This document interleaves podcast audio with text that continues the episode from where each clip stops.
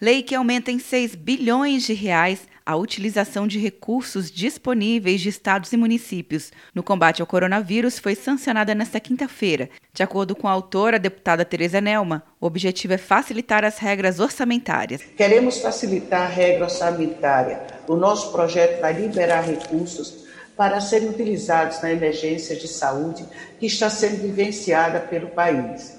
Que os recursos remanescentes de exercícios anteriores possam ser usados para o combate do coronavírus. A lei vale até o final da situação de calamidade pública, no final deste ano. Para o deputado Eduardo Costa, a liberação dos saldos acumulados deve auxiliar no combate à pandemia. Se criou aquelas duas contas, a conta de custeio e de investimento.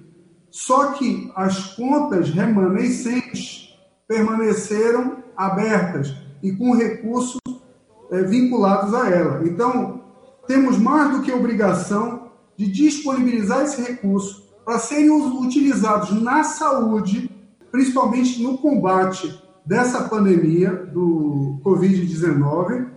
São cerca de 20 mil contas bancárias de fundos de saúde, com saldos que podem ser usados sem obedecer à destinação original. Segundo a deputada Carmen Zanotto, também autora do projeto, alguns recursos de fundo de saúde estão parados há dois anos, porque os gestores temem usar o dinheiro para outro fim e serem punidos pelos tribunais de contas.